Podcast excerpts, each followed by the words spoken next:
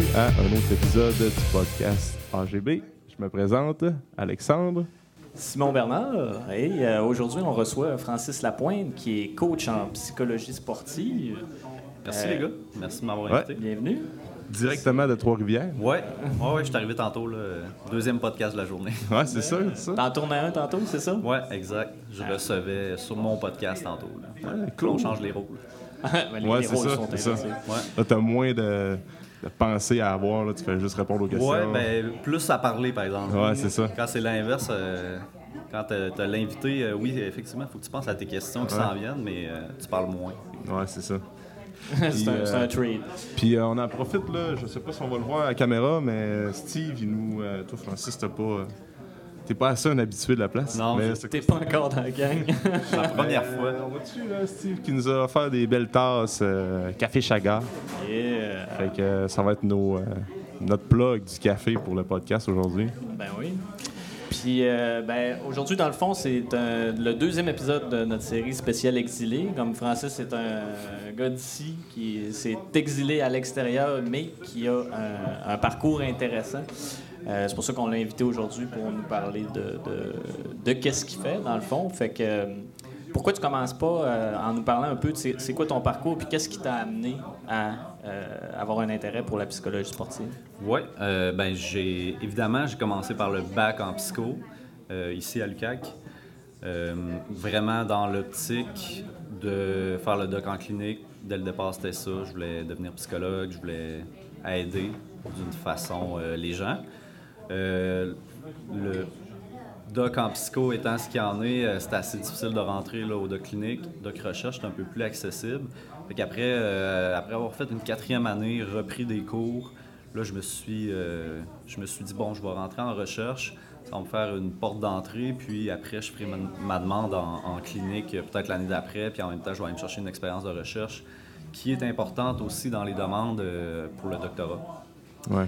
Euh, sauf que euh, ben, ma recherche, ben, je me suis affilié avec une directrice qui, elle, travaillait en psychosportive et euh, moi, j'avais plus ou moins de connaissances. J'avais fait le cours obligatoire au bac en psycho à, Lu- à l'UQAC. Puis, je, me suis lancé dans le projet de, de faire ma thèse sur la régulation émotionnelle en relation avec la performance. Donc, comment que de réguler ses émotions, gérer ses émotions, faire en sorte que tes émotions soient dans la zone optimale peut aider ou favoriser une bonne performance.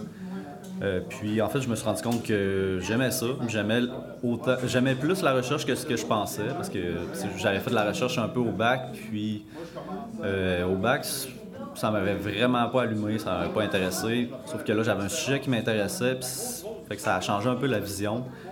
Puis euh, donc voilà, je me suis lancé là-dedans, puis euh, euh, c'est ça, dans, mon, dans le cadre de ma thèse, non seulement je fais de la recherche, mais je fais des interventions. Donc, ça me permettait d'aller chercher le côté euh, clinique d'une certaine façon. Ouais. Donc, je travaillais avec des athlètes. Fait que, ben, rapidement, ma, ma recherche portait sur euh, euh, lien, émotion et performance. Donc, j'avais des joueurs de tennis. Je leur demandais de me dire Toi, dans tes meilleures performances, comment tu te sens C'est quoi les émotions qui ressortent? Fait qu'avec une liste, fait que par exemple, euh, OK, moi, j'ai besoin d'être stressé, mais pas trop, donc à 3 sur 10. Euh, j'ai besoin de telle émotion à 5 sur 10. Fait que là, on a comme un profil émotionnel qui s'établit.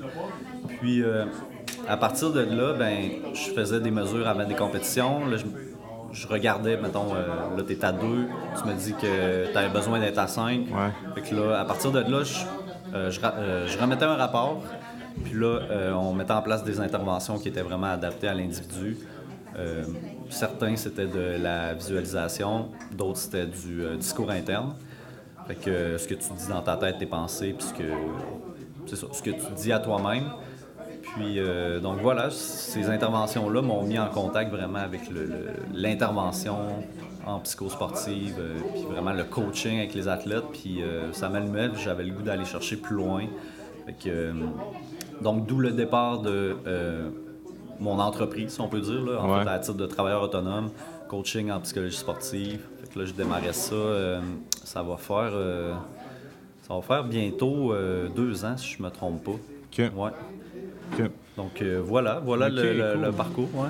Puis c'était-tu juste avec des joueurs de tennis que tu as fait ton, ton Ouais. sujet de. Ouais, ben, c'était vraiment un petit échantillon, c'est un petit type de recherche que, que tu peux pas nécessairement généraliser en fait à, à une grande population, mais Ouais. tu as, quatre athlètes. J'avais quatre athlètes, Ok. puis euh, Puis l'âge des athlètes, c'était quoi à peu près? euh, c'était des ados entre 13 et 17 ans. ok. Ouais. Ouais. Qui n'avaient pas vraiment de, de connaissances en psychosportive, mais certains appliquaient des, des choses un peu euh, indirectement sans le savoir. Fait que, ouais. ok. Ça, c'était comme euh, des athlètes sport-études ou ben. euh, Exact. Ouais, sport-études, ouais. Ok, cool. Puis ça, ça s'est fait à Trois-Rivières, justement. Ouais. C'est quoi le déclic qui t'a fait euh, partir du, de la région pour aller à Trois-Rivières? C'est-tu. Ah, en fait, j'ai suivi mon ex à Trois-Rivières euh, Ok. une couple d'années. Elle, elle s'en allait faire euh, génie industriel qui se tenait là-bas. Puis euh, j'ai commencé mon doc là, fait qu'une fois rentré dans le doc, ben, Ouais, c'est ça. Plus complexe de transférer. Là. Ouais, c'est ça. Puis les docs en psycho, c'est Trois-Rivières. Puis... Ah, c'est pas mal partout. Ah ouais, partout? Ouais. Ok. Ouais. Ouais, ben, t'as Laval, il n'y a pas grande université qui donne pas psycho. Là. Fait que Ouais. euh, rendu là en je pensais que le doc, euh, c'était. Ah non, non, c'est beau. ça. Je me trompe peut-être Ouais. de, de, de- Il y a certains de- docs qui sont domaine, spécifiques là, à certaines universités. Là. On peut penser à Kiro qui se donne à l'UQTR Ouais, seulement. mais c'était pas psycho-éducation que c'était. Ah, ben là, psychoéducation, ouais. ça, c'est, mettons, juste à Laval, je pense, Ah, en ou tout à cas, Laval et à euh, Montréal. Il l'a à Trois-Rivières aussi. Là, Mais Anyway, c'est peut-être pas ça non plus. Là. Je- Ouais. Ça change rien. t'as peut-être juste mêlé. Ouais, c'est ça. fait que dans le fond, euh, ok, fait que t'as fait tout ton, ton doc là-bas. Ouais, tout mon bac ici. Ouais. Ok. Ouais. Ok. Puis. euh, Pendant qu'on est dans, dans, dans, dans l'idée monde de la psychologie sportive et tout ça, euh, si mettons on faisait un tour d'horizon un peu pour expliquer aux Ouais. gens en gros à quoi ça consiste. Là, tu nous as parlé de, de zone de performance, on a parlé de, de- du discours intérieur, on a parlé de visualisation. Tu sais, si mettons euh, dans, dans ta pratique, c'est quoi les, les, les, les, grandes sphères que tu vas, que tu vas aborder ou les, on va dire les, les grands champs dans lesquels se trouvent les méthodes que tu vas suggérer à tes, à tes Ouais. clients pour. euh, Ben, En fait, c'est moi de la façon que j'explique ça, c'est de la on veut optimiser la performance en travaillant l'aspect mental euh, du sport. Euh, là, je parle du sport, mais en fait, j'aurais peut-être pas dû dire ça comme ça parce que c'est travailler l'aspect mental, puis ça, on peut l'appliquer à, à, à peu près à tous les domaines de performance quand on, Ah oui. quand on pense à des musiciens euh, euh, qui doivent performer devant un grand public, des acteurs, euh, des, des entrepreneurs, des conférenciers. Là, on parle à, à tout ce qui implique de gérer un stress gérer un versus une stress, performance. gérer de Parce la que t'offres tes pression. services à tous ces gens-là aussi, là, pas Oui, uniquement oui, oui. Aux, athlètes. Ben, c'est, c'est dur d'aller chercher ces gens-là. C'est pas encore euh, Ouais. de C'est pas quoi un- qui est connu que, Ouais. ça peut avoir un Ouais. effet, en fait. là. Mais c'est vraiment un domaine d'étude, la psychologie de performance. Fait Ouais. Euh, c'est parti de la psychologie sportive, mais maintenant, on, on dit plus psychologie de performance parce que ça l'englobe. C'est ça, tu peux l'appliquer n'importe où, là, Ouais. finalement. C'est un peu ça, c'est que là, on- de plus en plus, on voit que la psychologie sportive puis psychologie de performance, c'est vraiment utile pour les sports, les disciplines. Mm-hmm. Mais c'est autant important pour les artistes, euh, comme tu dis, Ben. les conférenciers, les entrepreneurs, même du monde qui ont un job euh, Ouais, normal puis qui veulent juste être plus performants au travail. Aussi, Écoute, ouais, euh, ouais. On le voit avec l'émergence beaucoup du développement personnel aussi. là, Ouais. avec de plus en plus, c'est comment performer. c'est un, c'est un peu plate parce que c'est- c'est c'est rendu de la performance partout, mais c'est un peu comment performer dans sa vie ou réussir à créer la, la- la- la vie qu'on veut, que ce soit au niveau professionnel, au niveau de nos, nos gestions. Comme ça, la performance aussi, c'est un, c'est un peu plus, oui, performer dans toutes la vie- les sphères de ta vie, mais tu sais, performer, ça veut pas nécessairement dire de tout le temps être all-in puis essayer de battre tes objectifs. Des fois, performer, ça veut juste être dire comme être bien où ce que t'es puis euh, sans trop forcer les Mhm. Non, choses. sais, ça, si tu trouves le sweet spot dans C'est ça, faut pas être dans, dans la- le perfectionnisme. Ouais. euh, trop Perfo, anxiété, aussi. genre, Non, c'est ça. En fait, ça me, ça me fait penser à une policière que j'ai reçue sur mon podcast, euh, José Kerry, là, qui donne beaucoup de conférences dans le site, qui était à Denis Lévesque euh, tout de suite après être venu sur mon podcast. Puis elle parle beaucoup de, euh, de, de son expérience de policière, comment que elle a eu un trouble de stress post-traumatique, puis euh, euh, elle a vécu énormément de, de choses difficiles au fil de sa carrière. Puis, tu sais, elle était justement beaucoup dans la performance, mais comment que la, la- la psychologie sportive, ben, la psychologie de performance aurait pu l'aider, comment ça pourrait aider Ouais. un policier, justement, ben, c'est la même chose qu'avec un athlète. Elle, dans son cas, elle devait affronter de la pression à chaque jour, faire face à des criminels ou whatever.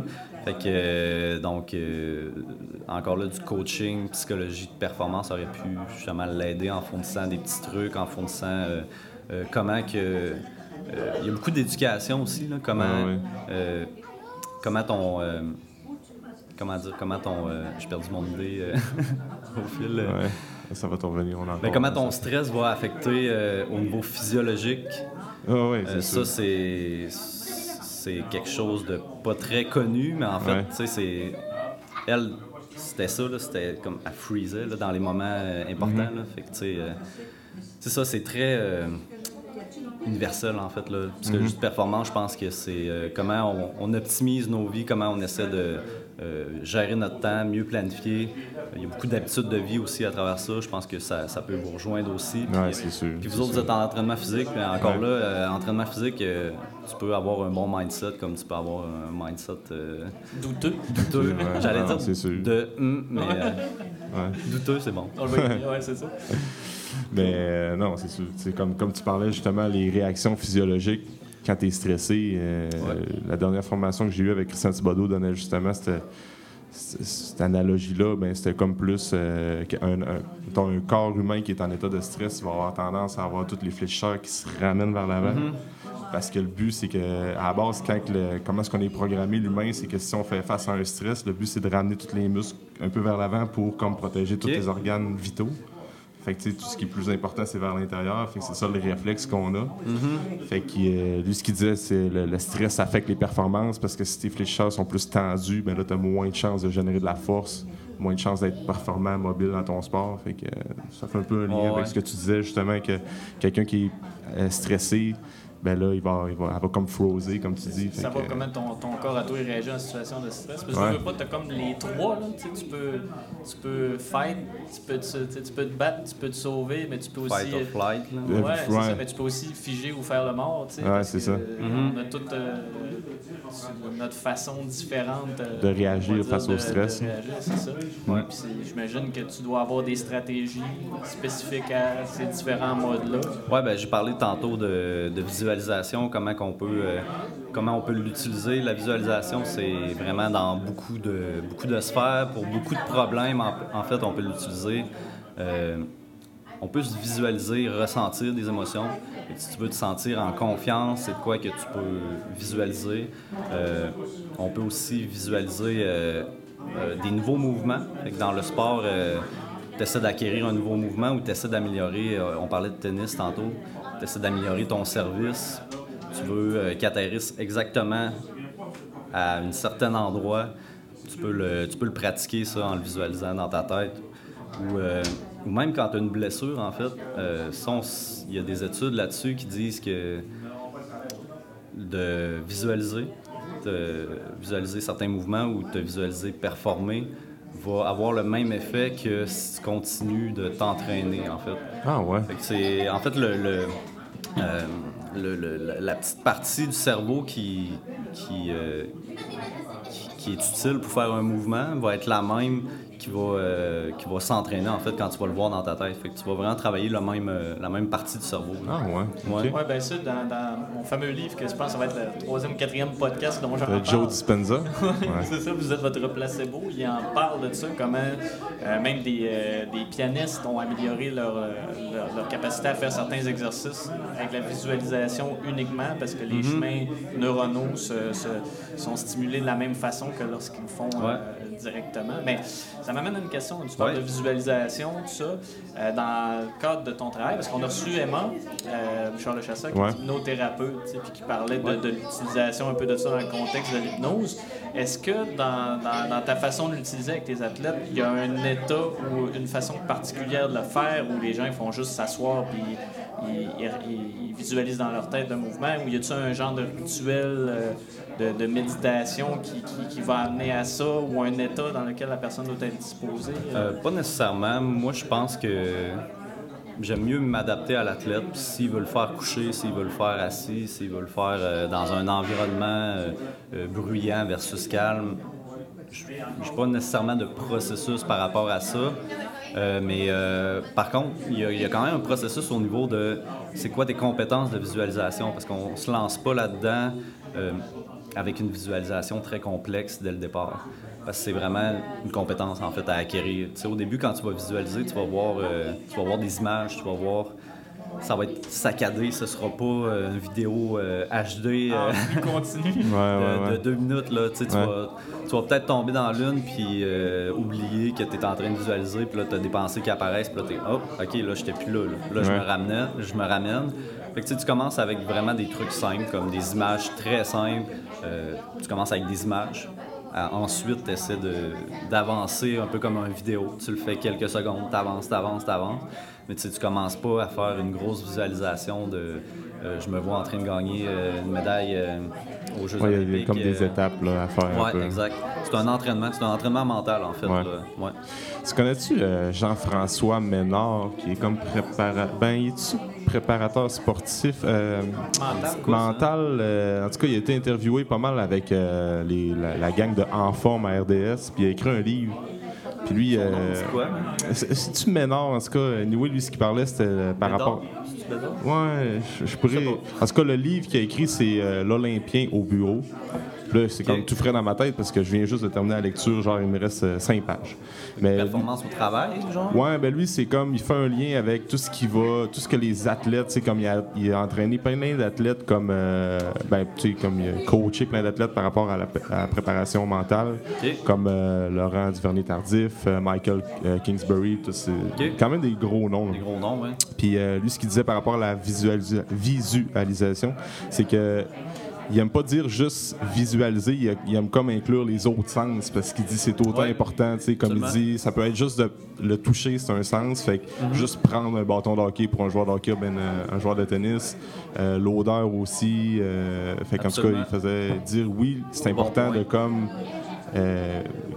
visualiser un peu les images, mais aussi tous les autres sens qui sont autant importants. Fait que, tu as des types de visualisation aussi, visualisation kinesthésique ou kinesthésique suis pas sûr du mot, là, mais où ça va être vraiment au niveau du mouvement. Ouais. Fait euh, je me souviens plus exactement de tous les types, là, mais ça, encore là, ça, c'est euh, ce que tu dis au niveau des sens. On peut y aller progressivement. Peut-être que la première fois, tu seras pas capable de sentir euh, vraiment euh, de façon précise le, le, le hockey, mettons le bâton dans tes mains.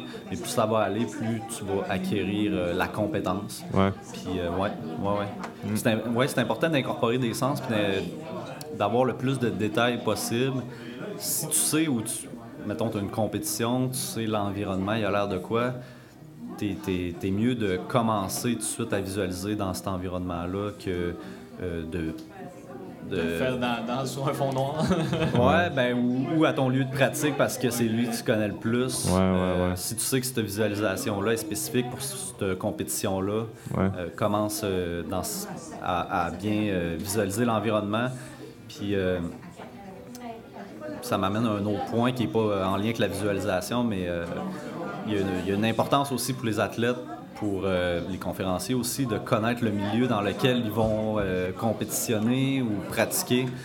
Fait si tu as une compétition dans un nouvel environnement, vas-y la veille, va voir ça a l'air de quoi. Parce que là, ce que ça fait, c'est que tu réduis l'imprévu, tu réduis le stress, tu sais à quoi t'attendre. Puis euh, si tu n'as jamais vu c'était où euh, ta conférence ou ton, euh, ta compétition, ben là, tu peux visualiser justement à partir de là. Puis je donnais l'exemple, moi aussi je me répète, là, je donnais l'exemple dans un autre de mes podcasts où je suis allé donner une conférence à l'UCAC.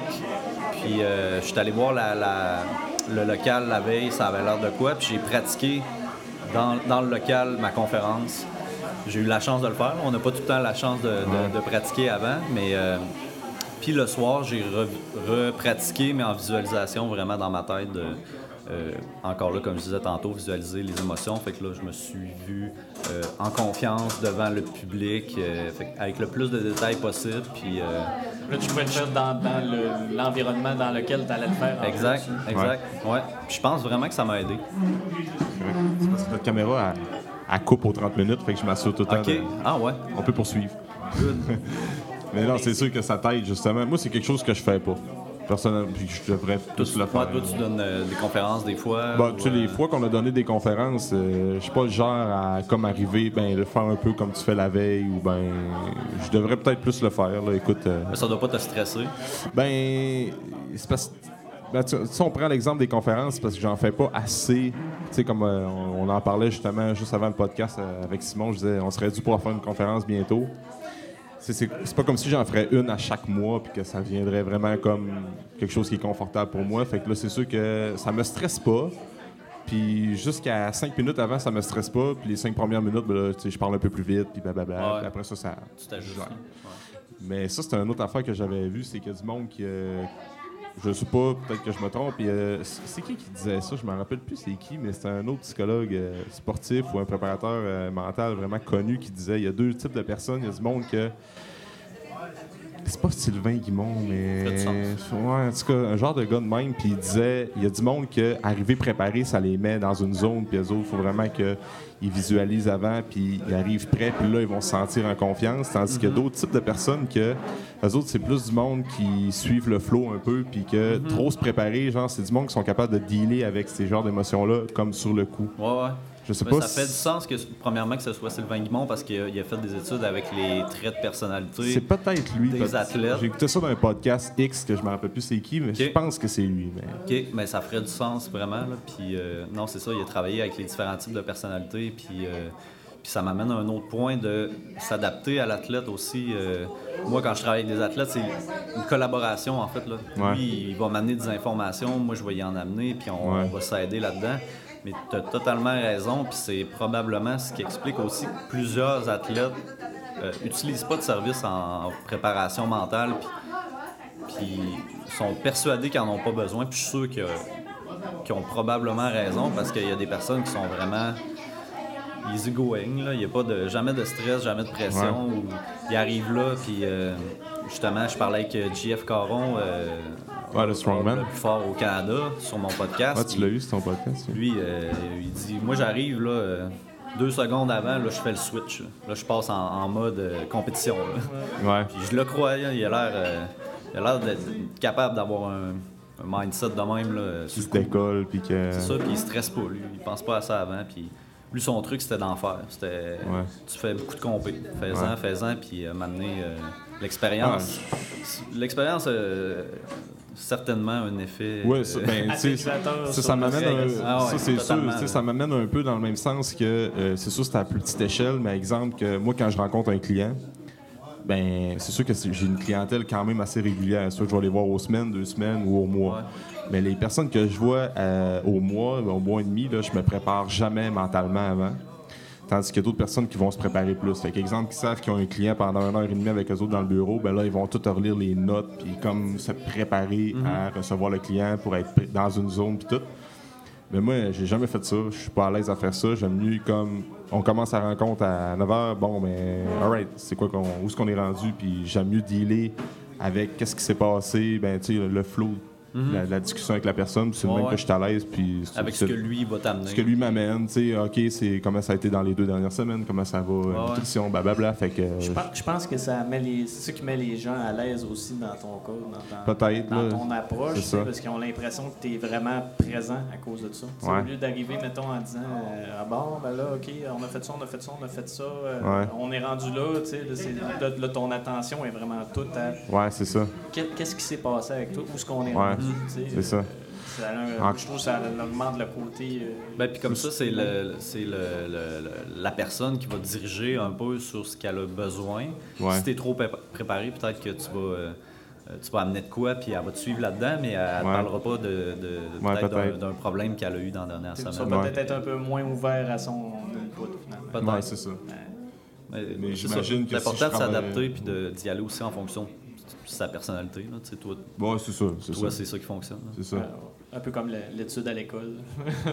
moi, j'ai jamais été capable de, de- de me préparer à un examen euh, trois semaines d'avance. là. Euh, j'ai bien Ouais. beau essayer, là, ça marche pas. Moi, Ouais. c'est sous pression.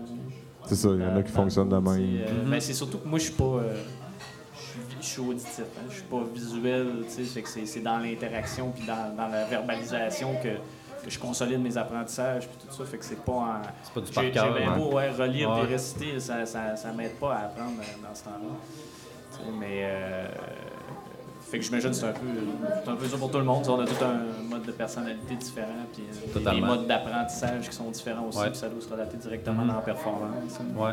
Puis dans le cadre d'un travail comme nous on fait, là, parce que nous autres aussi vous travaillez avec des clients, c'est important de- d'être à l'écoute de ça, de la personne, c'est quoi qu'elle a besoin, puis c'est quoi qu'elle c'est quoi qu'elle utilise déjà aussi. là. Moi dans le cas de- des athlètes, des fois ils vont déjà utiliser certaines techniques, ils vont déjà peut-être euh, euh, faire de la relaxation ou euh, faire déjà de la visualisation. Tu si c'est s'ils ne croient pas en une, une technique ou euh, s'ils ne croient pas en un entraînement ou en Ouais. un exercice spécifique, puis tu donnes son exercice, euh, euh, t'as pas été à l'écoute, ben ça n'aura pas d'effet. Puis il n'y a personne qui est gagnant de ça, là, dans le fond. Là. Fait que- Ah, ça, je suis to- totalement d'accord parce que Ouais. que ce soit par rapport à l'entraînement, la nutrition, ben, la préparation mentale, quoi que ce soit, ce qui Ouais. est l'affaire la plus importante pour un athlète ou un individu, c'est pas euh, la périodisation, ben, la- la- l'ajustement des macronutriments, la supplémentation, c'est que la personne croit à ce qu'elle va faire. Elle va croire, admettons, entre, Mhm. à- aux techniques qu'elle va faire avant son sport ou ben, avant sa discipline. Elle va croire que l'entraînement qu'elle fait en ce moment, ça marche puis que c'est efficace pour elle, même si côté planification d'entraînement puis euh, périodisation, ça fait aucun Christy de sens. Si la personne croit que ça marche, c'est vraiment plus important que n'importe quelle autre variable. Fait, Ben, puis aussi, tu vas builder sur des réussites. Ouais, c'est ça. Comme, comme on disait tout le temps, le plan qui marche, c'est pas le meilleur plan, c'est le plan que la personne est capable de suivre. ben Ouais, ouais, ouais. c'est ça. Fait que, si tu Ben commences par les techniques que la personne utilise déjà, puis Ouais. tu réussis à amplifier leur effet, puis à les structurer, ben j'imagine qu'après, c'est plus facile d'amener les personnes. Ben, elle va aussi, j'imagine, apprendre des, des- des nouvelles habiletés qui vont peut-être se permettre après ça de, de mettre en pratique les, les- les techniques qu'elle n'aurait pas été capable de faire ou qu'elle aurait moins cru hein, au Ben début. oui, c'est sûr. C'est ça, puis en préparation mentale, là, ça commence à être plus connu. Fait que les gens, tu sais, ils utilisent un peu des, des techniques, mais de façon, euh, tu sais, la concentration, tu sais. Ouais, je suis concentré, je pratique ma concentration, tu sais, je me concentre euh, avant une partie. En tant que tel, tu sais, c'est c'est une technique un peu de préparation mentale, tu sais, c'est Ouais. cognitif, c'est... Mais c'est un peu fait n'importe quoi ou utilisé de n'importe comment. là. Le terme est utilisé à toutes les sauces. Là. Ouais. Puis comme la visualisation, ouais, je, vi- je visualise. euh, c'est- pas juste de, de, de devoir euh, penser à ta game d'asseoir. tu. Ouais, c'est ça. Ouais, je me visualise, je pense à ma game. Ouais. J'essaie de. J'essaie de me reposer dans le jour puis de voir comment je vais jouer à soir, mais tu c'est un peu plus complexe que ça. Il y a de l'éducation beaucoup à faire aussi. là. Avec les athlètes puis avec les entraîneurs aussi, parce que les entraîneurs, euh, ils n'ont pas toujours. euh, ils ont pas, ben, en fait, en général, ils n'ont pas de formation en, en psychologie. Fait que je pense que ça passe beaucoup par les entraîneurs, surtout dans les sports d'équipe. que des fois, c'est l'entraîneur qui scrape, euh, Ouais. qui scrape le, le- le- le mindset là, des athlètes. là. Ah, moi, je l'ai vécu personnellement. Là. Écoute, quand j'étais. euh, au hockey plus jeune, Bantam, là, euh, je me rappelle, j'avais des entraîneurs dans le temps que. Aucune, aucune compétence en psychologie sportive. C'est pas, pas que la, personne en tant que telle, c'est une mauvaise personne, c'est juste que. Tu sais, le classique coach hockey, là, que. Ouais. euh, si ça marche pas, il te gueule après, puis il te fait bencher, puis. Mhm. euh, ah, c'est ça, la pire affaire pour scraper un jeune. là. La communication, c'est tellement important dans les sports d'équipe. Ah, quand tu vas euh, avoir plein de joueurs qui sont, dans le fond, sont en compétition contre les autres joueurs de Ouais, l'équipe, ouais. d'une certaine façon. là. Ouais. Chacun va avoir sa place. Tu sais, quand tu as un joueur qui est mis de côté ou que- qui perd du temps de jeu, ben, il veut savoir pourquoi. C'était Ouais. extrêmement important. Puis, euh, puis ce que tu disais m'amène, on parle de hockey. euh, euh, parlons un peu de- de- du Canadien, de Claude Julien cette année, qui, qui a passé plusieurs Message. par les plusieurs messages via les médias Ouais. contre les arbitres. Puis à chaque fois, ça me fait capoter parce que c'est totalement inutile, premièrement. Euh, C'est déjà arrivé qu'un qu'un entraîneur euh, chiale après un arbitre puis que la- l'arbitre dise Ok, ouais, t'as raison, on va enlever la On va faire pénalité. attention la prochaine fois. Ouais. Ouais. Ça arrive jamais. Puis en fait, ce qu'il lance comme message à ses athlètes, c'est c'est pas de votre faute si on a perdu.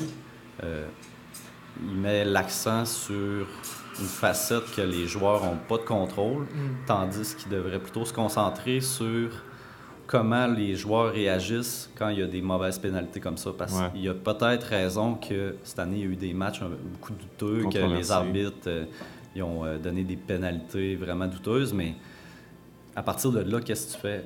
Premièrement, travaille ton infériorité numérique, travaille comment tes joueurs réagissent à ça aussi. Ouais. Puis euh, au lieu de leur dire, de leur lancer comme message que c'est pas de votre faute, puis euh, Ouais. c'est- c'est- ça améliore pas la Ouais, situation. surtout, là. Ouais. comme tu dis, de mettre l'accent sur des choses qu'on contrôle pas. Ouais. Sais, C'est c'est- c'est pas constructif. là. Ouais. Ouais. Tu penses de quoi de ces autres sorties médiatiques qui disaient que ben, moi, je peux pas mettre les patins à la place des joueurs? Euh, Mhm. C'est-tu une bonne approche à faire en tant qu'entraîneur dans le C'était dans, dans quel contexte, je me souviens. Je pense que ça fait. Steve nous le dirait. là, Steve? Oui. En tout cas, il me semble qu'il a fait ça une sortie là, médiatique qui disait. euh, Ouais, puis ça a été critiqué beaucoup d'ailleurs. Ouais, il dit ben moi, là, les joueurs, là, je pense que ça prend une game, puis euh, tu es un peu irritable, veux, veux pas avec tout ce qui se passe là, chez les Canadiens. Il disait ben là, moi, je peux pas aller jouer à leur place. là. C'est eux autres qui pas- c'est eux autres qui ont les patins, j'ai bien beau lui donner des outils, mais. Ben, je- vois pas nécessairement de problème, Ouais. dépendamment. Peut-être que de le faire devant les médias, c'est pas tout le temps la meilleure façon. Ouais, Après ça, Surtout à peut-être Montréal. peut-être en parler devant tes joueurs. euh, Ouais. Si tu le fais devant les médias, au moins, après, explique à tes joueurs ce que, ce Ouais. que tu voulais dire, puis euh, qu'est-ce que tu veux qu'ils fassent différemment. Mais euh, C'est pas, c'est- C'est surtout, pas- c'est c'est un- c'est c'est commentaire qui, qui- pour se déresponsabiliser. là. Ouais, c'est ça Tout aussi. simplement, c'était comme pour éviter le blâme. dire, bon, Ouais. ben, sais. Ouais, ben, ce qu'il faut faire attention aussi avec euh, les sports, c'est qu'on en- on, on connaît juste une infime Ah, partie ouais, ben de oui, ce qui se passe dans le vestiaire. Fait pourquoi il a dit ça? euh, il y a Ouais. peut-être peut-être que ça fait des, des, des semaines et des semaines qu'il essaie d'appliquer un système de jeu puis Ouais. que les joueurs l'appliquent pas. Fait que là, il Peut-être. essaie de. Il vient qu'il sait plus quoi Ouais. faire là, non plus. Il sait qu'il est sur le bord de la porte. Aussi, aussi. Ouais, quoi, que là, il a été rassuré là, pour. euh, il va débuter l'année prochaine à Montréal. Ouais, c'est Euh, ça qu'ils ont dit. Ouais. Ouais, Berge- euh, Ouais, ouais, Bergevin qui a confirmé ça. ouais. Débuter, ça veut-tu dire qu'il va être là pour le premier match? à suivre. Puis, euh, autre, la, visu- la visualisation, je sais pas pourquoi j'ai de la misère avec ce mot-là aujourd'hui, mais y a-tu y a-tu d'autres techniques euh, Ben oui, ben oui. euh, comme on a comme commencé un peu le podcast avec ça, y a-tu Ouais. d'autres trucs que tu aimerais ça parler pour euh, qui est Ouais. important là, que les auditeurs pourraient bénéficier pour leur sport ou ben Il y a- on a parlé un peu de concentration. Ouais. Il y a des types de concentration. Il y a concentration, en, en fait, plutôt des types de focus. Donc, comment que tu vas. Un peu comme une caméra, en fait. Là. Tu peux avoir un focus très restreint, que tout autour est flou. Puis tu peux avoir un focus très ouvert, que tu Ouais. détectes vraiment tout ce qui se passe autour. Des sports d'équipe, tu as souvent besoin d'avoir un focus assez large que tu vas détecter tes coéquipiers et aussi les, les adversaires qui viennent te rentrer dedans. ouais. Euh, fait que ça, c'est de quoi qui se travaille euh, de focus différentes interne, façons. externe, là, ça Interne, externe, ça, c'est focusé sur euh, tes pensées, tes ouais. émotions versus euh, l'extérieur, l'environnement. Ouais. C'est large ou étroit, je pense. hein? Large étroit, Ouais, large, interne, étroit, externe, ouais. ouais. Puis tu as interne, externe aussi, qui sont en- ensemble, ça fait comme un carré avec Ouais. quatre, euh, Ouais. ouais, quatre façons de diriger ton focus. Exact. Ouais, c'est Exact. ça. Puis ça, ça s'entraîne euh, comme, comme tu entraînerais une compétence physique ou une compétence technique. Là. Commence dans un environnement tranquille euh, à, à le pratiquer. Tu peux le pratiquer chez vous en fixant un point bien précis, comme en ce moment, je fixe la caméra puis j'essaie vraiment de ne plus rien voir de ce qui se passe autour. Dans certains sports comme euh, euh, Billard. le billard, le golf. Quand tu fais un lancer franc au basket, euh, c'est un moment où que tout le monde euh, te regarde puis que Ouais. on sait que les joueurs de basketball sont capables de faire des lancers francs. Ils Mhm. en font à l'année. euh, c'est dans une situation optimale. En plus, euh, Ouais. t'es tout seul, t'es devant. Ouais. Sauf que là, t'as le stress qui ajoute à ça. Fait que euh, c'est ça d'avoir un focus très restreint où ce que, on, parlait de flow tantôt, là, où ce que tu vas plus entendre, t'entends plus rien de ce qui se passe autour de toi, tout ce que, toutes les, les- en fait, les, euh, Distraction. toutes les, ouais, ben, tous les, les aspects inutiles de l'environnement sont ignorés, puis tu te concentres vraiment sur ce que, la seule chose que tu as besoin. Fait que, ouais, je sais plus où je m'en allais avec ça, mais tout ça pour Tu dire que... par On parlait des différents types de concentration. Tu sais Ouais. que ça se pratique, Ouais. le Ouais, focus. ouais. tu sais, Fait que de- comment, comment Mm. ça peut s'entraîner d'être capable de, de- de- de garder ton attention sur Ouais. Mm. ce qui est essentiel. puis Tu, tu les commences distractions. dans un environnement vraiment calme. Ensuite, Ouais. euh, ben, tu continues dans un environnement calme, mais tu essaies d'augmenter le temps que tu es capable de le faire. Parce que c'est de quoi qui a l'air quand même assez simple, mais c'est quand même complexe. De- c'est sûr, c'est complexe. euh, d'essayer de- d'ignorer tout ce que tu as autour. euh, ça, ça devient assez dur. Puis de passer aussi d'un type à l'autre, Ouais. ça aussi, c'est tu le pratiques, là, de passer, euh, Être plus large. hein. exact, de, de voir tout ce qui se passe autour. Puis là, un moment donné, tu es dans une situation où Ouais. il faut que tu vois juste ce qui se passe devant toi. Ben, ça aussi, de faire la transition entre les deux. Là, euh, C'est euh, sûr, comme exemple au basket, là, Ouais. exemple que tu peux, faut que tu passes d'un focus assez large quand tu es en situation de jeu, il faut que tu vois les passes que tu as à faire avec Ouais. tes coéquipiers, puis après ça, hop, il y a qu'un autre joueur qui prend une faute sur toi, fait que là, faut que tu fasses euh, trois lancers francs, ben là, c'est comme, faut que tu fasses Exact. le Au switch. hockey, que hockey, sais, switches mais quand, rapidement. quand t'arrives, tu arrives en zone, il faut que tu vois tes coéquipiers sont où. Finalement, mettons, tu fais pas une passe, puis Tu lances, d'aller. là, Au ouais. moment de lancer, il faut que tu vises un Mhm. trou qui est des Ouais. fois pas tellement gros. Ben. Puis au hockey, le gardien, il faut, euh, il faut généralement qu'il y ait un focus assez restreint, mais en même temps, euh, s'il y a un joueur qui s'en vient, puis il y en a un autre euh, Ouais, là, qui faut est switch. disponible pour une Ouais. passe, il faut quand même qu'il le voit. Ouais. C'est- C'est c'est quand même assez. Euh, le, le- le gardien au hockey, il est vraiment. euh, je- Ouais. C'est lui qui. es polyvalent dans ces Ouais. C'est lui qu'il faut qu'il ait un- le, le meilleur mindset. Là. Ok. Je sais qu'on on, on a tendance à chialer rapidement envers euh, les gardiens à Montréal, là, mais euh, c'est euh, c'est pas mal. euh, Price hier. Comment? Troisième but de Price hier soir. Ah, J'ai pas écouté le match hier. J'ai C'est exactement ça. j'ai déjà décroché, Ah, moi, cette année. Le porteur de la rondelle, puis il y avait Kucherov l'autre bord, il n'a pas regardé Kucherov, Kucherov met des Ouais, Ouais, c'est ça. mais c'est ça. C'est pas facile pour les gardiens, par exemple. Ouais. Quand l'équipe devant toi euh, Ouais, non, joue croche, là. euh, Ben, c'est aussi, c'est aussi de voir, euh, c'est facile pour nous autres quand on a toute la vue d'ensemble de dire, hey, il a pas vu ce qui se passe, mais quand tu es au niveau de la glace, des fois, c'est pas la. la- Ouais. Ça arrive C'est pas, pas la même vision, là, la vitesse que ça arrive. Là, Ouais. euh, c'est ça. À la TV, tu sais, le jeu, il y a de l'air quasiment au ralenti. Ah ouais, mais c'est quand ça. t'arrives euh, pour vrai, là, moi, toutes les fois que je suis allé voir des vrais games, là, Ah, c'est tellement vite, là, ça n'a pas de bon. C'est incroyable comment il peut euh, pas de bon ça sens. arrêter une puck rapidement, des fois. Là. Ouais. C'est comme... Ah non, Réflexe parfait, là. C'est fou. Ouais. Puis, euh, tu sais, même moi, dans mes ligues de garage, des fois, je fais des lancers, puis le goaler l'arrête, là. Puis je dis, tabarnak, j'étais quick, tu sais, c'est un goaler de ligue de garage. Fait que J'imagine pas euh, next Ah ouais. level comme dans NHL, là. Ouais. Fait que euh, oui, il y a la concentration des techniques comme ça. Sinon, euh, discours interne très important. Là. Euh, la première chose à savoir sur le discours interne, ben, c'est premièrement de prendre conscience du discours interne parce que souvent les, les athlètes vont même pas être conscients de toutes les pensées qui leur passent par la tête euh, durant, durant une compétition ou en pratique. Là. Fait que la première étape, moi, ce que je recommande, c'est vraiment d'avoir un petit journal d'athlète euh, noter tout ce qui te passe par la tête durant une pratique. Là. Je sais que des fois, c'est c'est pas possible de le faire durant, mais le plus tôt possible après. Puis à partir de là, c'est du matériel sur lequel travailler, dans le fond. Là. Ouais. C'est quoi tes pensées? -tu des... As-tu juste des pensées négatives ou euh, as-tu des pensées aussi qui sont des, euh, des croyances, qui sont pas nécessairement basées sur des faits? À partir de là, on peut essayer de briser ces croyances-là ou de voir euh, pourquoi tu as cette croyance-là, puis travailler là-dessus. là. Ah, ouais. Ouais, fait que... Ah, le discours interne, c'est tellement important. Puis par rapport à l'entraînement puis la, la- la performance sportive, mais tout Ouais. le monde, c'est comme. Moi, ce que je dis des fois, c'est que, tu sais, imagine que, euh, ben, ça, vous l'avez peut-être déjà vu passer sur les réseaux sociaux, mais tu sais, des fois, comme on fait une erreur dans un sport, puis là, on focus juste sur la mauvaise passe qu'on a faite ou bien la petite erreur, mais Mhm. tu sais, le reste de ta game, ça va super bien. là. Ouais, ouais. Tu Tu- restes... tu restes là-dessus. là-dessus, tu sais, c'est là. comme si, exemple, là, la, la- la phrase, là, le Banquetaine, c'est comme si tu comme euh, 300 000 dans ton compte, puis tu as une, une transaction qui te vole euh, 10 piastres. Tu vas-tu focuser sur le 10 piastres ou bien c'est comme le 299 000 qui te reste? Ouais, ouais. C'est un peu la même de- affaire, là. C'est comme. euh, perspective, mais en psychologie cognitive, ils appellent ça le, le tout ou rien. Ouais, c'est ça. Il y a une, euh, une, une erreur euh, ou une, une petite chose négative, ça, ça. devient tout, ça va prendre la tout place, est- c'est ça, exact.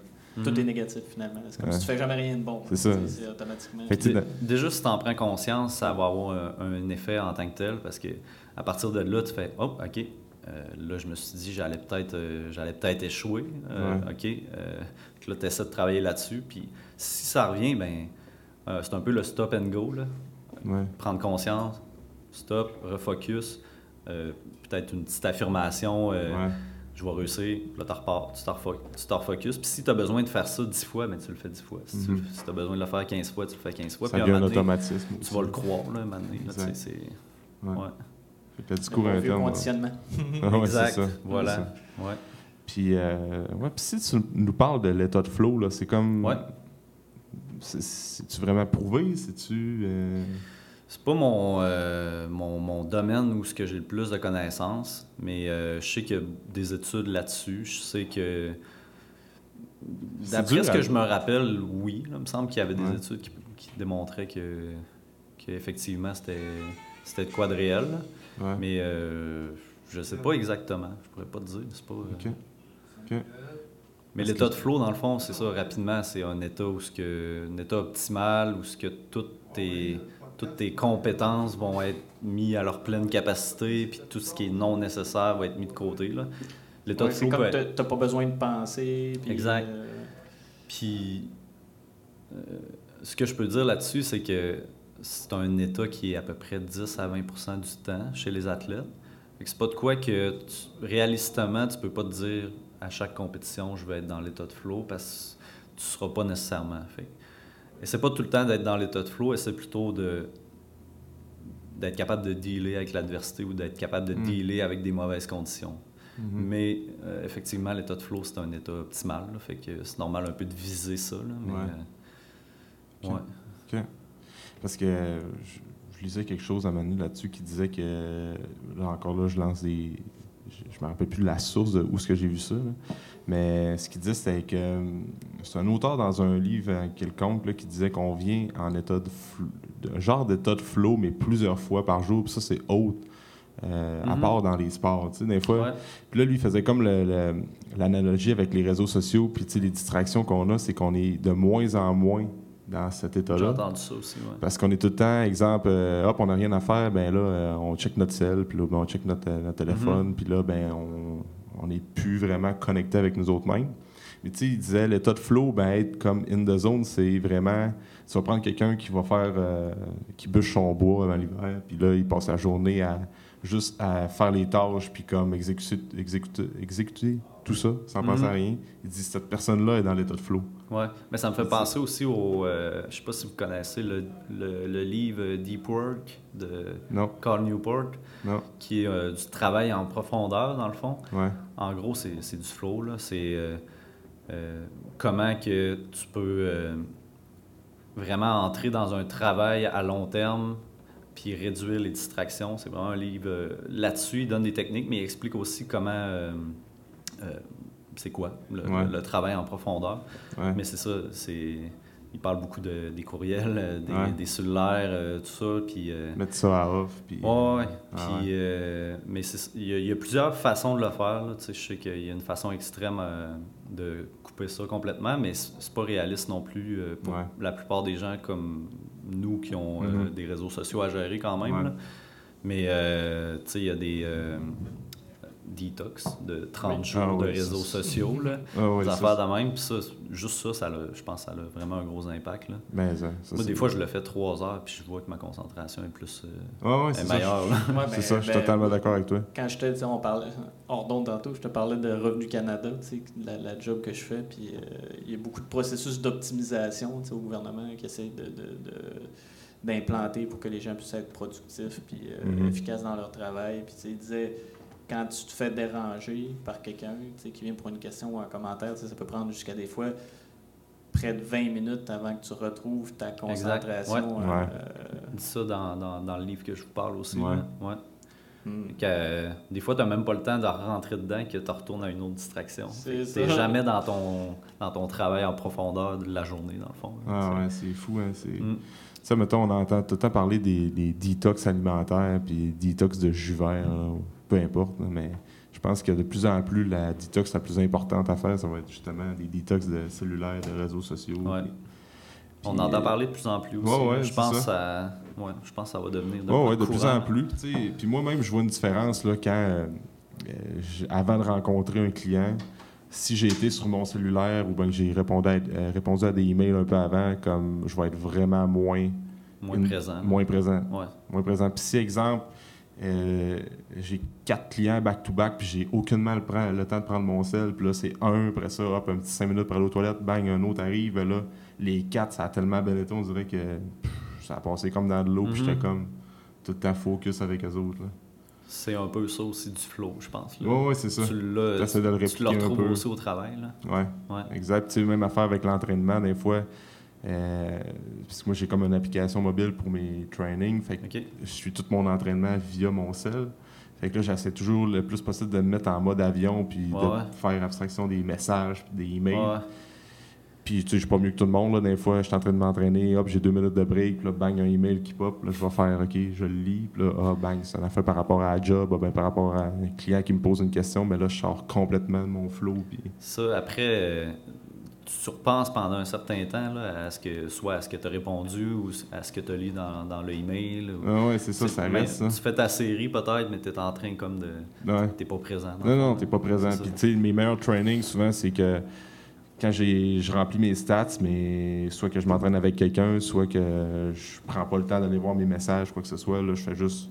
Ça va tellement bien dans ce temps-là. Ouais. que, Totalement. euh, on parlait de la- des, des réseaux sociaux comme.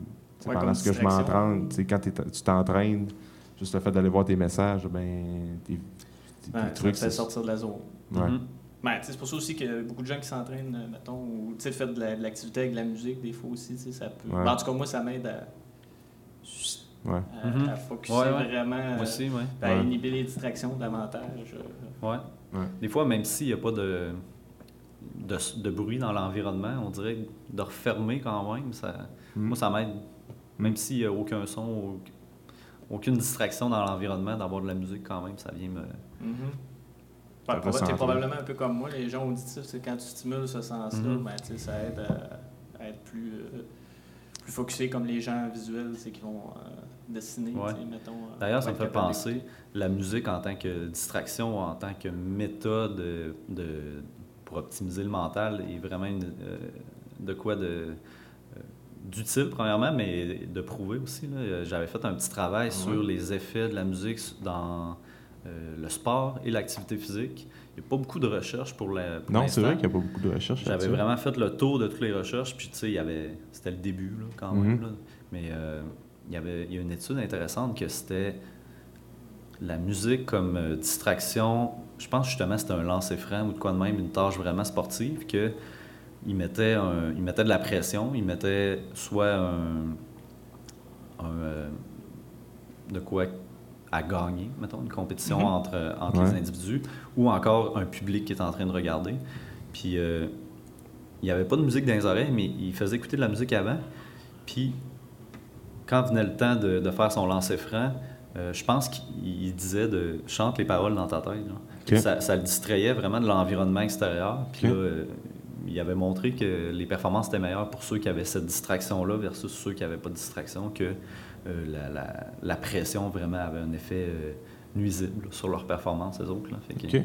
C'est spécial quand même. C'est fou, Ouais. hein? Ah, mais c'est peut-être aussi que le. le ah, moi, j'hypothétise, mais tu sais, de, de- si tu chantes des paroles, tu, tu, tu euh, t'occupes ton registre verbal, fait que ton discours interne négatif peut pas avoir lieu non On plus. peut pas faire surface. Fait que, Aussi. Fait que, tu sais, ça- Mhm. ça- Ouais. c'est une belle diversion. Ouais, ouais, Ouais. c'est ça. Tu, Tu peux pas te dire je suis pas bon pendant que tu es en train de chanter Macarena dans ta tête. Exact. C'est ça, ça. ça bloque autant les distractions extérieures que intérieures, là, Mhm. les pensées. Mais, ouais. euh, je, je sais pas s'il y a des études. Moi, j'aimerais vraiment ça, là, qu'il y ait une étude qui montre plus spécifique à l'entraînement, ben, comme faire des tâches de force ou ben, avant une épreuve de soulever. Exemple qu'une tune ou ben, une chanson qui va vraiment te stimuler. À quel point ça va comme. J'en avais lu aussi. j'en ai déjà vu, là, tu sais. Ouais, tu sais, j'ai comme vu jusqu'à 10 à 20% selon. euh, mais, Augmenter la force ou bien. La force. la force? Tu sais, exemple, là, euh, moi, avant, avant euh, j'ai euh, des séries de deux, euh, deux reps, une rep à faire avant un squat. Mais c'est sûr que si avant, je me mets une musique qui me stimule au bout, à quel point je vais comme avoir une augmentation de, de force, ben, de puissance dans mon mouvement. Si ça- t'écoutes du Pantera versus euh, les Oui, quatre ben- de Vivaldi. Ouais, ou bien tout simplement, moi, le, hip-hop, force. ça me stimule autant qu'une Ouais. tune de, de, Ça, ça dépend du monde. de Metallica, genre. Mais euh, c'est ça, ça dépend. euh, la force, je suis pas sûr qu'il y, ait- qu'il y ait des études, mais au niveau de l'endurance, il me semble qu'il y avait Ouais. quoi, parce que la musique faisait une distraction.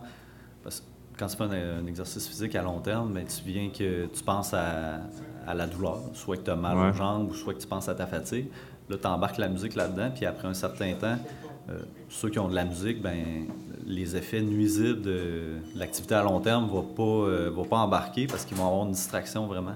Ils vont, vont pas penser à la douleur ou bien euh, au fait qu'ils sont fatigués. Ouais. Au niveau de la force, je il me semble que j'ai rien vu là-dessus. Ouais, mais c'est pas, j'ai jamais.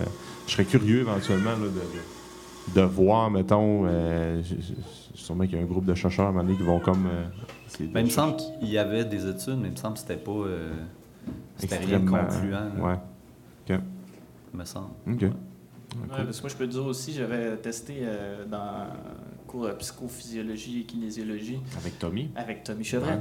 Euh, la réponse, on avait différents marqueurs du stress, là, donc Ouais. euh, contraction musculaire, euh, la réponse galvanique, là, donc Ouais. Euh, au niveau de la conduction cutanée, euh, fréquence cardiaque, après ça, euh, je me rappelle plus des autres, mais en, en faisant une tâche, puis là, à un, à un certain point, ben, on faisait faire une tâche euh, sans son, puis là, à un moment donné, je mettais une espèce de musique, euh, genre de boss de Metroid, là, ou de quoi était Ouais. pour voir si ça allait faire stresser la personne, Mhm. puis la, la distraire dans ses tâches, puis tout ça. Puis euh, au niveau de- des marqueurs physiologiques, là, tu sais, il n'y avait pas de différence significative là, euh, de ce côté-là. Mais Ok. encore là, l'échantillon, il était, Il est très mince. hein. il Ouais. était petit. Ouais. il n'y avait pas beaucoup de participants, puis... euh, Ouais. plus en plus, je pense que ça va Le être- design n'était peut-être pas optimal, là, c'est ça. chercher, euh, Je sais aussi qu'il y a des effets au niveau de la musique sur euh, la musique synchronisée versus non synchronisée, dans le sens que hmm. si tu cours avec une musique qui a le même BPM que, euh, que tu essaies de courir dans ton rythme, tu vas être capable de maintenir ce rythme-là plus longtemps que si tu as de la musique, de la musique qui n'est pas synchro avec le rythme que tu Ah, essaies moi, de ça, suivre. je peux t'en parler à toutes les fois que je Ah ouais? fais du jogging, puis Ouais. que j'écoute, Le- puis que ça flamme. Moi, je suis musicien en plus, là. Fait que quand, quand ça flamme ou que ça euh, décale, là, oh mon Dieu, Ah ouais. c'est... Fait que si euh, tu veux courir plus vite, tu mets un BPM plus vite, puis euh, ça va, ça t'aider. ouais, c'est d'essayer Ouais. de trouver une figure de. Tu sais, si ça arrive sur une figure de, de rythmique, tu sais, qui, Ouais. euh, qui fit, tu sais, fait que c'est-à-dire, mettons que t'as, un, un tempo qui est là, puis que là, si ton pas, il va chercher ta, ta, ta, ta, Ouais. il va chercher des subdivisions, tu sais, qui pourraient correspondre à, tu sais, double, triple croche, tout ça, tu sais, c'est pas si pire. Mais quand t'as vraiment comme juste un tempo qui décale tout le temps, là, Mhm. oh Ouais. mon Dieu, c'est, une torture Tout ça te fait-. Ah ouais. Ça te Ah, fait ouais. les dents. Ben oui, ou tout comme quand toi tu cours avec ta musique, ton beat, t'es synchro, mais l'autre sur le tapis à côté, tu l'entends flammer à. Mhm. Ouais, ça, ça. décale tout le temps. Là. Ouais. Ah, En tout cas, moi je trouve ça vraiment difficile. Ouais. Mais les La BPM, c'est ça. Mais les BPM, c'est vraiment comme étudié beaucoup, par exemple. là. Ouais, ouais. Comme euh, que ce soit par rapport. Ben, tu sais, euh, par- les DJ aussi ça servent beaucoup de ça là, dans les shows de musique.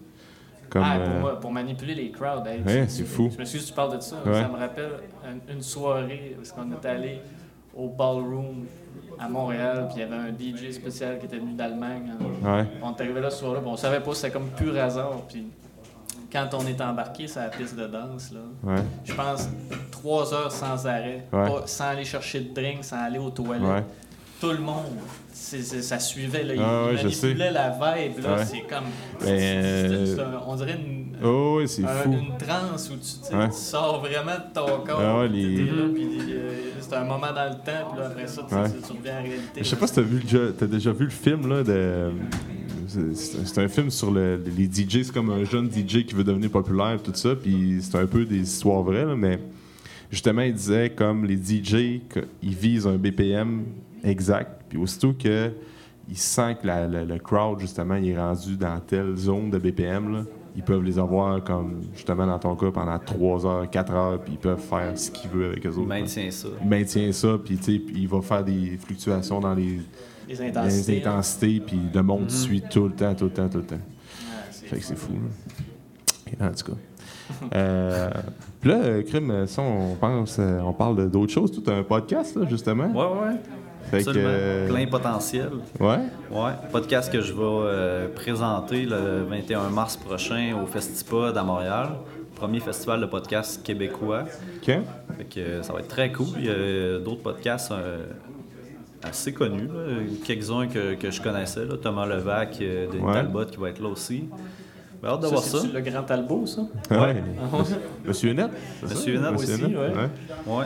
Ah Ok. ouais, ah, c'est cool, ça. Puis euh, là, tu sais, t'as quand même eu du monde assez intéressant sur ton podcast. Là. Crime, t'as eu. euh, Je suis surpris des fois des. Fais- Fais-nous donc un peu de name dropping, là. Ouais, Ouais. euh, Jean-François Caron, Ben ouais. homme le plus fort au Canada euh, depuis 9 ans, je pense. J'ai eu Sylvain Guimont, qu'on parlait tantôt, Ouais. euh, docteur en psychologie sportive. Euh, sinon, euh, j'ai eu, Laurence Vincent Lapointe, qui était ma première invitée du podcast. T'as eu Biz? Baz? Biz, ouais. De Locolocast? Ouais, j'ai eu Biz. Ouais. Ça a été assez dur à l'avoir, mais j'ai travaillé fort pendant deux mois, je pense.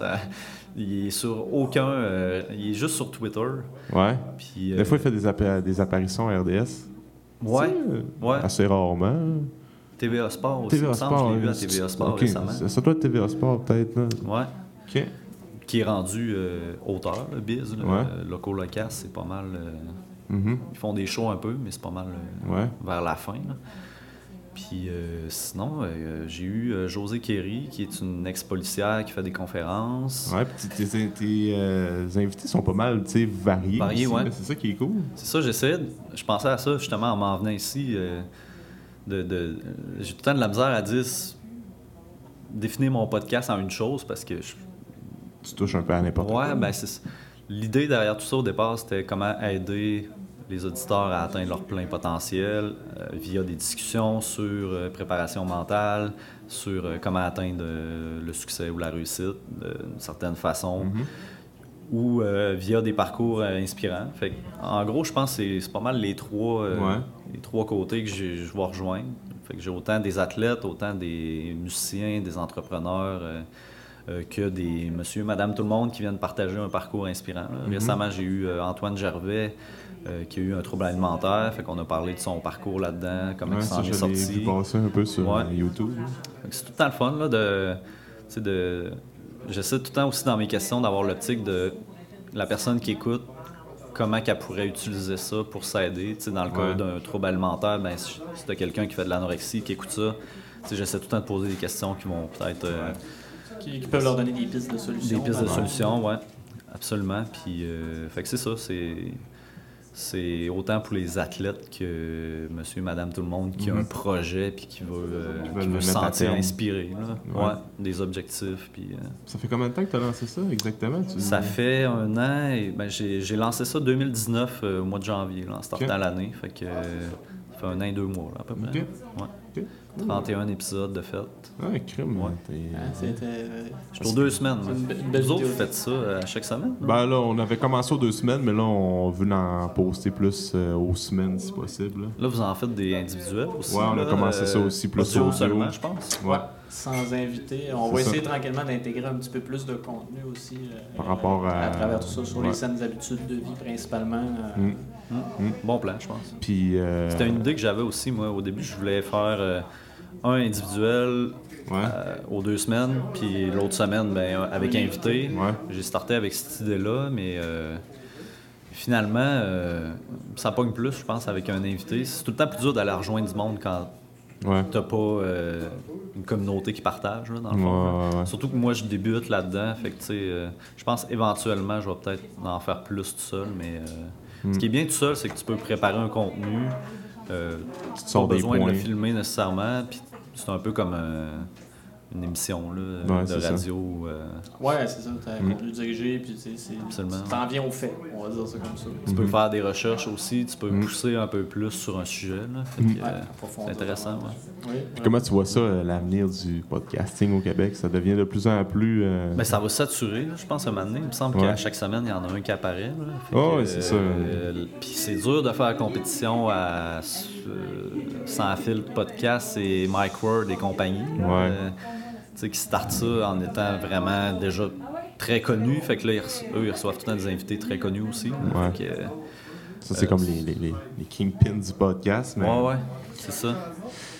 Ouais, c'est ça. C'est comme nous autres, on, on le voit un peu, genre, euh, ça nous fait de quoi un projet sur le. Ben, c'est cool à faire aussi. Puis, euh, Bon, on joint du monde aussi. On On, joint joint- du monde, on essaie d'aller chercher une- un autre type de clientèle. Puis. euh, Ouais. Moi, j'essaie de faire des vidéos, euh, des petits extraits tout le temps de une à deux minutes que je mets sur Facebook avec des sous-titres. Ouais, C'est juste un petit punch, là, un petit extrait motivant. ouais.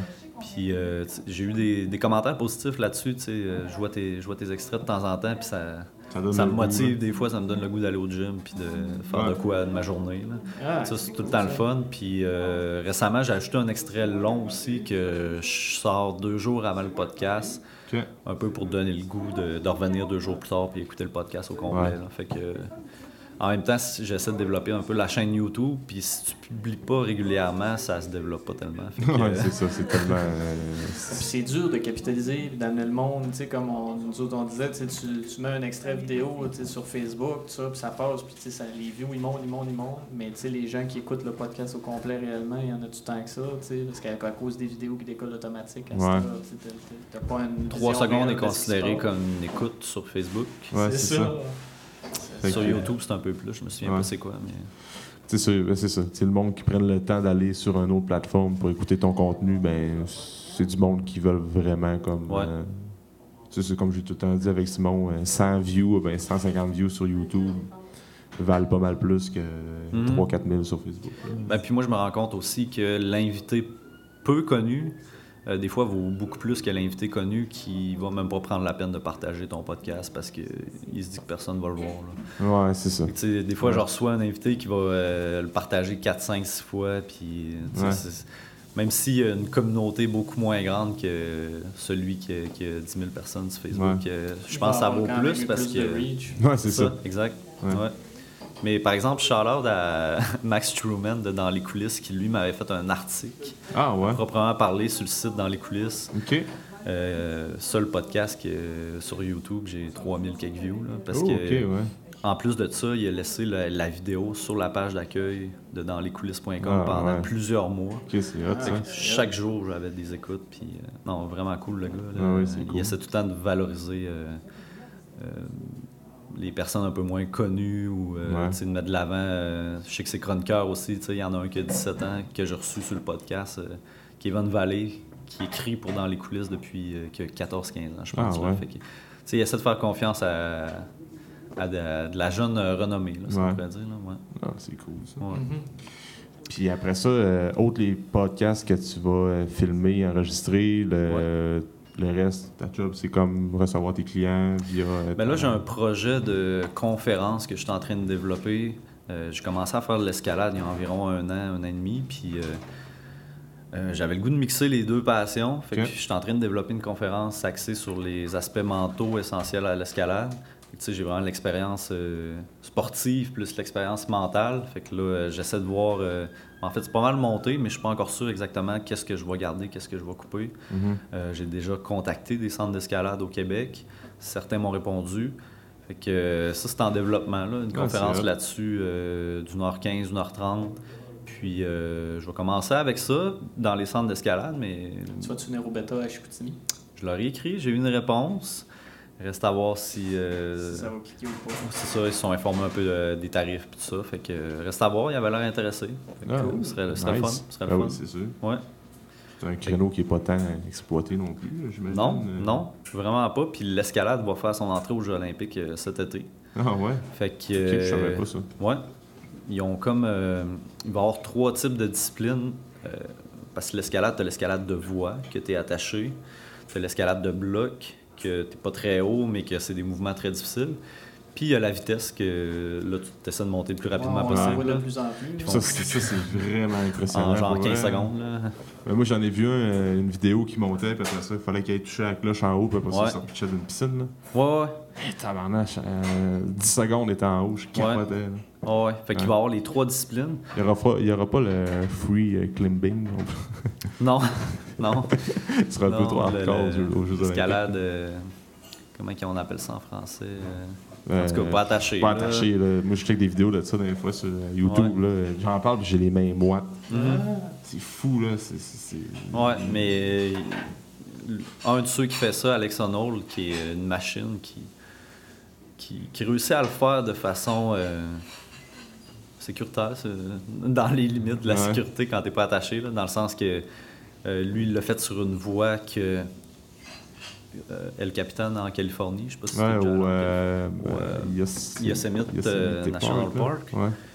Qui est euh, un des, des- Plus mythique, là, un justement, mythique, par rapport, au, euh, à par rapport à l'escalade. ouais. Il l'a fait sur une voie qu'il maîtrisait puis qu'il a répété genre des, Ouais. dizaines, des dizaines de fois. Ouais. Que, euh, finalement, il l'a fait pas attaché, mais c'est quand même impressionnant. Ah ouais, c'est le capitaine, c'est, c'est énorme. T'as-tu déjà écouté le documentaire sur Netflix? euh? Euh, j'ai écouté celui euh, de Tommy Cal- Caldwell. Euh, Ok. je me souviens plus du nom, mais pas, pas lui, euh, Free Solo, je l'ai pas écouté. Ouais, c'est ça?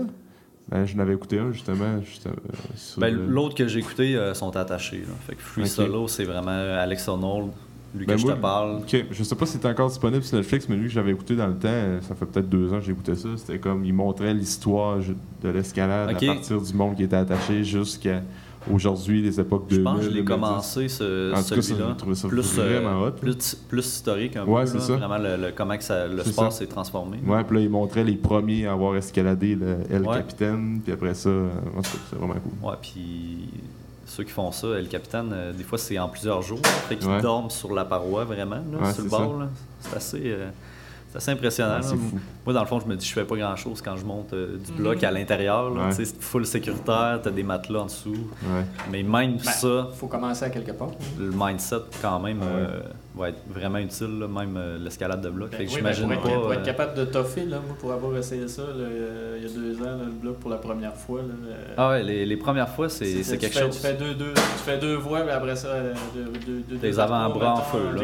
C'est ça, puis t'es quasiment plus capable de tenir. Là. Ouais. C'est- ça- Ouais, c'est assez impressionnant. Ouais. ouais, vraiment. Fait que c'est ça, je suis en train de développer ça, là, qui serait ma première conférence officielle. Tu sais, j'ai fait des présentations dans le cadre de, me- de ma thèse. Là. Je parlais tantôt à l'UQAC, euh, Ouais. présenter des résultats de recherche. Sinon, euh, non, c'est ça. Je n'ai pas vraiment fait de conférence. Là. Je, vais, je vais essayer de développer ça. En même temps, euh, de rejoindre de potentiels clients. là, tu sais. Mhm. Il faut aller vers le monde un peu là, Mhm. pour, pour vendre un peu la psychologie sportive parce que c'est encore méconnu. Ouais, ouais. As-tu des, des, euh, des idées de, de tirer un peu plus large, c'est-à-dire faire des genres de- d'outils euh, que, mettons, un peu, ils pourraient être utiles à un peu monsieur, madame, tout le monde, là, tu sais, comme, mettons, que ce soit des, euh, des trames audio, des, des, des, des, des protocoles ou des choses que les gens pourraient acheter en ligne euh, éventuellement? Ou si ça de Pour l'instant, c'est pas de quoi que. C'est pas un projet en cours, mais définitivement, des, des- que ce soit des, des cours, des webinaires ou ben des, euh, euh, des, des visualisations que tu mettrais en format audio Mhm. que les personnes Ouais. pourraient utiliser, euh, Ouais. effectivement, c'est quoi qui pourrait être euh, envisageable. Mais le problème avec ça, c'est que c'est pas. euh, C'est pas spécifique. c'est pas spécifique à la personne. Fait que, c'est un peu difficile de, de, de faire, euh, un- on appelle ça un script d'imagerie ou de visualisation que, qui va être utile pour euh, plusieurs personnes. là. Ouais. Ce ne sera pas optimal vraiment. là. C'est ça. Mais, euh, clairement, le web, euh, le sky is the limit. Là, euh, Ouais, ouais, carrément. ouais, mais pas de projet euh, là-dessus spécifiquement en ce moment. là. Ok. Ouais. Ok. Puis sinon, euh, toi, tu pratiques dans un bureau, à la maison, ou ben, tu vas te déplacer selon. Je peux faire des rencontres par Skype, par euh, Zoom. Sinon, j'ai un bureau que j'utilise aussi à Trois-Rivières. Ok. Euh, je peux aussi me déplacer, euh, dépendamment, là, euh, euh, dans les, à proximité de Trois-Rivières, je peux me déplacer pour, au niveau individuel. Mhm. Sinon, au niveau euh, équipe, je pourrais me déplacer aussi plus loin. Donc, il y a un coach qui me dit euh, euh, J'aimerais ça que tu viennes une fois par semaine. on a un bureau pour toi, Mhm. tu es disponible pour nos athlètes. Ça, je pourrais me déplacer plus loin. Là, vraiment. Ouais. Ok. Nice. Fait que les gens d'Alma ou de, de Lac-Saint-Jean, s'ils veulent des rencontres, ben, ça peut se faire via Scoop, via Zoom. Zoom ou Skype. Ouais. Ouais. Zoom, qui est pas mal une belle plateforme que- comparativement à Skype. Moi, j'aime bien ça. Je trouve qu'il y a moins de bugs. Je sais pas ouais. si- c'est navigateur web, dans le. Ouais, c'est ça. Zoom.com, t'arrives là, puis... euh, T'arrives directement sur ton, avec ton. C'est vrai que Skype a souvent des problèmes. Il y a des de- bugs, ça Zoom, ça euh, bug jamais. Ouais. En tout cas, je trouve ça vraiment bien. Ouais, c'est vrai. Puis sinon, où est-ce que les gens peuvent te trouver, euh, Francis? J'imagine euh, tes réseaux. Facebook, Ouais. Facebook euh, Francis Lapointe, psychologie de performance. Instagram, Francis Lapointe, point performance. Euh, je me suis ouvert un site web récemment, francislapointe.ca. Euh, c'est pas mal ça. YouTube? YouTube, ben Avec oui, ben oui. podcast. YouTube, euh, barre plein potentiel. OK. Ouais, Puis- J'ai utilisé le nom du podcast parce que je trouvais que ça regroupait pas mal euh, tout ce que je fais. Fait que, Ouais. euh, des fois, j'ai mis des petites capsules aussi sur des sujets comme la concentration. Tantôt, on parlait des focus. Là. Il y a une petite capsule là-dessus. Éventuellement, je vais peut-être faire plus de vidéos, mais ça demande du temps. Fait que, Ouais. À, dévelop- à développer, à développer. Puis euh, on peut écouter ton podcast euh, sur toutes Pas les plateformes partout. audio aussi, là. Ouais. Spotify. Absolument. Apple, Spotify, euh, Apple, Google. Je sais même pas s'il est sur d'autres parce qu'une fois que le- tu le mets sur le RSS, ça se retrouve sur Un peu n'importe où. un là. peu n'importe où. Fait que recherchez plein potentiel sur votre application de podcast, puis il risque d'être là, là, en fait. Good. Cool. Ouais. Fait qu'on va tous vous mettre les liens, euh, anyway, comme d'habitude. en- Ouais, on va tous mettre les liens, c'est ça. Good, ben merci les gars, merci de Ouais, l'invitation. c'était vraiment Merci, cool. ouais. Ouais. C'est Vraiment un intéressant. Beau, beau tour d'horizon, puis on est fiers d'avoir des gens euh, comme toi qui. euh, Même qui si je suis un exilé. qui- Ah ouais, Ouais, mais- Non, mais c'est ça qui est cool. Puis, tu de, de- moi, ce que j'aime de cette portion-là du podcast, c'est de montrer aux gens que tu sais, euh, c'est- c'est- tout est possible. tu sais, fait- Puis, euh, faut, faut, faut pas se, se limiter, puis faut suivre ce qu'on a envie de faire. Puis, si ça nous amène ailleurs, ben, C'est ça qui est ça. Exact. Totalement. Exact. ça. Donc, euh, merci, Francis. Merci à vous autres. Fait merci encore à tous. Euh, donc, c'est Simon Bernard Alexandre. et Francis Lapointe. All right. pour le podcast AGB. On se revoit très bientôt. Bye bye. Merci d'avoir passé un moment avec nous. Pour tout commentaire, suggestion de sujet ou invité, communiquez avec nous en commentaire ou par message privé. N'oubliez pas d'aimer, de partager et de recommander le podcast, c'est grandement apprécié. On se rejoint dans un prochain épisode.